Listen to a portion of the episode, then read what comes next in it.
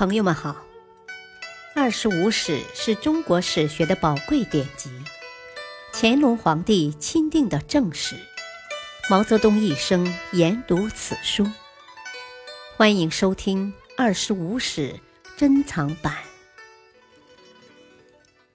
第七部《宋书》传记第三：谢晦谈道纪。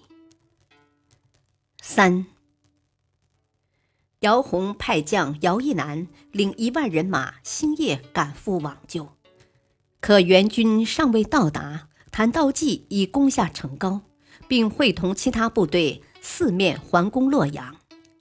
姚喜孤军难守，只得开城门，率四千兵卒出降。对这些俘虏，晋将纷纷主张杀掉，以壮军威。谭道济却不同意。他说：“王师北征是为了伐罪吊民，怎好枉杀呢？”他下令尽数释放俘虏，让他们回归乡里，并申明禁军入城后应严明纪律，不得扰民。次年三月，刘裕让毛修之留镇洛阳，令谭道济率师继续西进。王镇恶克渑池，抵潼关，谭道济和沈林子渡河北击，进攻蒲坂（今山西永济），想以此绕过潼关，进入关中。但后秦守军战斗力甚强，城坚难下，谭道济不得不回军河南，会同王镇恶合攻潼关。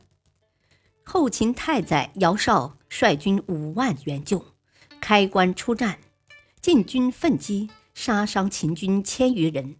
秦军受挫后退入定城（今陕西华阴东），据险固守。相距数月，姚绍病死军中，秦军失去主将，无心战守。八月，王镇恶率周师由黄河入渭水，至渭桥登岸。破后秦军，姚洪出城投降，后秦灭亡。刘裕东归后，任谭道济为征虏将军、琅琊内史。即刘裕见宋，谭道济以左命之功，改任丹阳尹、护军将军。永初三年（四百二十二年），又奉命出为镇北将军、南兖州刺史。镇守广陵（今江苏扬州），兼淮南诸军。武帝死，少帝即位，谭道济与徐献之、傅亮、谢晦四人同为顾命大臣。北魏以宋执新桑，大举南进，兵出数路，攻略宋地。司州全部及荆州、兖州。豫州大部分地区很快被魏军夺占，谭道济文景率军救援，军至彭城，司、青二州并告危急。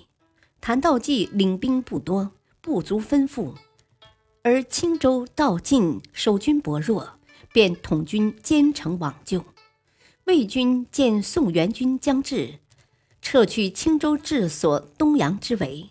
今山东费县西南，谭道济兵至东阳，军粮耗尽，只得停止追击。又见东阳城已残壁不堪，移青州治所于布期城，今山东即墨西南，而后回军相路，今山东鱼台东南，阻止了魏军南进的势头。次年，因少帝游戏无度，荒怠朝政。徐献之等密谋废立，召回谭道济共谋期事。当晚，谭道济与谢晦同宿领军府，谢晦心怀恐惧，辗转难眠，而谭道济触床即鼾声如雷。为此，谢晦深深佩服谭道济的镇静和胆量。次日，几位顾命大臣入殿矫诏太后令。废少帝，迎刘义隆入城大统。文帝继位之初，朝中大权仍掌握在徐献之、傅亮等人的手中。元嘉三年（四百二十六年），文帝下令追查势力之事，徐献之畏罪自缢，傅亮被俘诛杀。当时谢惠已出镇荆州，闻徐献之、傅亮已死，知道文帝秋后算账，便拥三万精兵抗拒朝命。文帝从广陵召回谭道济，对他说：“费力之事，你未参与谋划，我不加追究。现在谢惠据荆州之地，抗表犯上，威胁健康。”不知你有何良策呢？谭道济说：“谢惠老练干达，富有谋略。我过去与他同从武帝北征，入关十策有九策出于谢惠胸中，但他未曾率军决胜于疆场，容事非其所长。若陛下信任，可让我携命征讨。”可一战擒之。文帝大喜，遂亲统大军数万，以谭道济为先锋，溯江西上，击溃谢惠。因此平乱之功，谭道济加封征南大将军，任江州刺史。元嘉七年，为解除北魏对宋的威胁，文帝命谭道济统军北伐。